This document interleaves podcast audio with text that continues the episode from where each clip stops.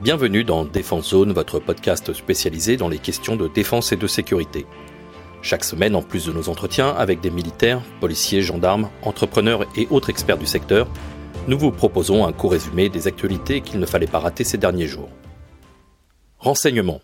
C'est un poste vacant qui vient de trouver preneur. Le mercredi 13 avril, le Conseil des ministres a nommé le général Jacques Langlade de Montgros au poste de directeur du renseignement militaire DRM. Cette fonction était inoccupée depuis le 31 mars, date du départ anticipé du général Éric Vidot, nommé l'an dernier après un jeu de chaises musicales qui a alimenté les conversations dans les couloirs du ministère des Armées. L'ex-DRM avait été évincé il y a quelques semaines après qu'on lui ait reproché un manque d'anticipation sur la guerre en Ukraine. Le général de Montgros, ce Saint-Syrien de la promotion générale de l'Estrin entre 88 et 91, a notamment commandé le premier régiment de hussards parachutistes de 2010 à 2012, la 11e brigade parachutiste de 2019 à 2021. Le monde du renseignement ne lui est pas totalement étranger. En effet, il a été affecté pendant trois ans, entre 2007 et 2010, au bureau réservé du ministre de la Défense, chargé des relations avec les services de renseignement du ministère, et ce, en pleine création de la coordination nationale du renseignement.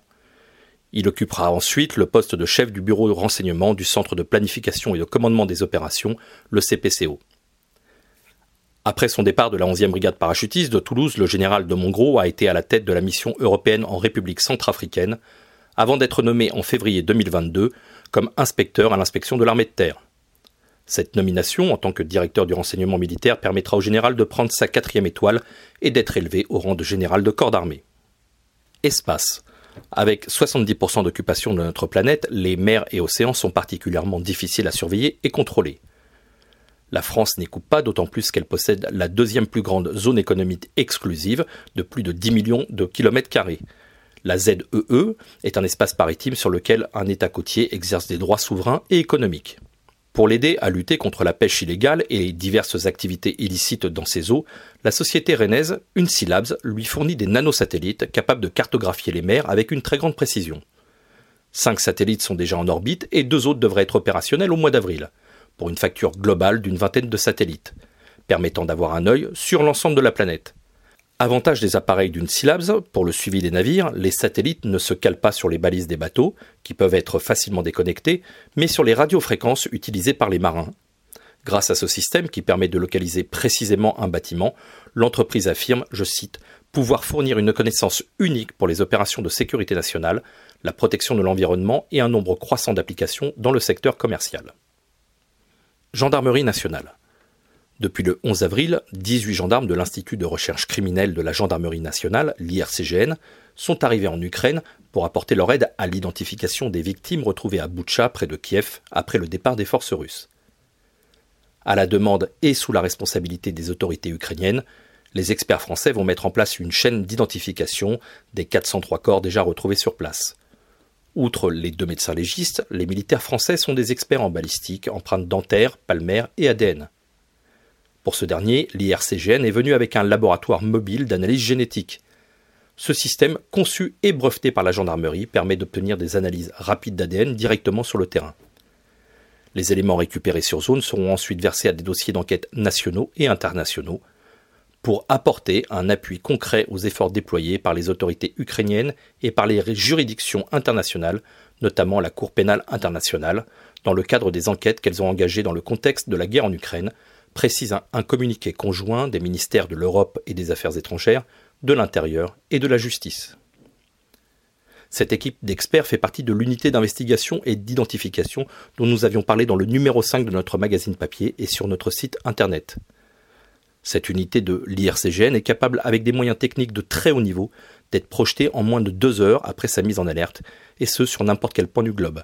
Elle a déjà été mobilisée en OPEX au Mali, mais aussi suite au tsunami en 2004, au crash d'avion de la Germanwings ou dernièrement après les explosions de Beyrouth en 2020. Police nationale. Il y a quelques semaines, la police aux frontières françaises et la police espagnole sont intervenues simultanément pour démanteler un réseau criminel impliqué dans la traite d'êtres humains à des fins d'exploitation sexuelle. Sur 13 sites différents, 7 en France et 6 en Espagne, les enquêteurs ont pu arrêter 13 personnes, libérer 25 victimes provenant principalement d'Amérique du Sud, saisir plusieurs propriétés, plus de 300 000 euros d'argent liquide et plus de 70 téléphones portables. Initiée par les policiers français, l'enquête a démarré en janvier 2021, mais le réseau semblait actif depuis déjà de nombreux mois. Les membres du réseau criminel, majoritairement de nationalité espagnole, exploitaient principalement des ressortissants colombiens en Espagne et dans la région de Nantes, et recrutaient les clients ensuite via des sites internet. Le réseau transportait ensuite les profits illégaux vers l'Espagne en utilisant des mules. Les criminels blanchissaient leurs gains pour terminer en investissant dans l'immobilier ou des bars des clubs espagnols. Les interpellations se sont déroulées grâce à la coordination opérationnelle d'Europol pour faciliter l'échange d'informations. Trois experts à ce moment-là étaient déployés en France et en Espagne pour traiter les informations en temps réel et apporter leur soutien technique en matière de recouvrement notamment des avoirs. Armement.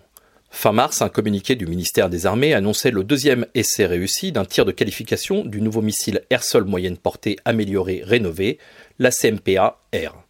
Sous maîtrise d'ouvrage de la Direction générale de l'armement, au bénéfice du maître d'œuvre MBDA, un Rafale préparé par Dassault avec l'aide de la Marine nationale et de l'armée de l'air et de l'espace a tiré son missile, suivi ensuite pendant sa trajectoire par les moyens de DGA et ses missiles de Biscarros, Ourtin et Quimper.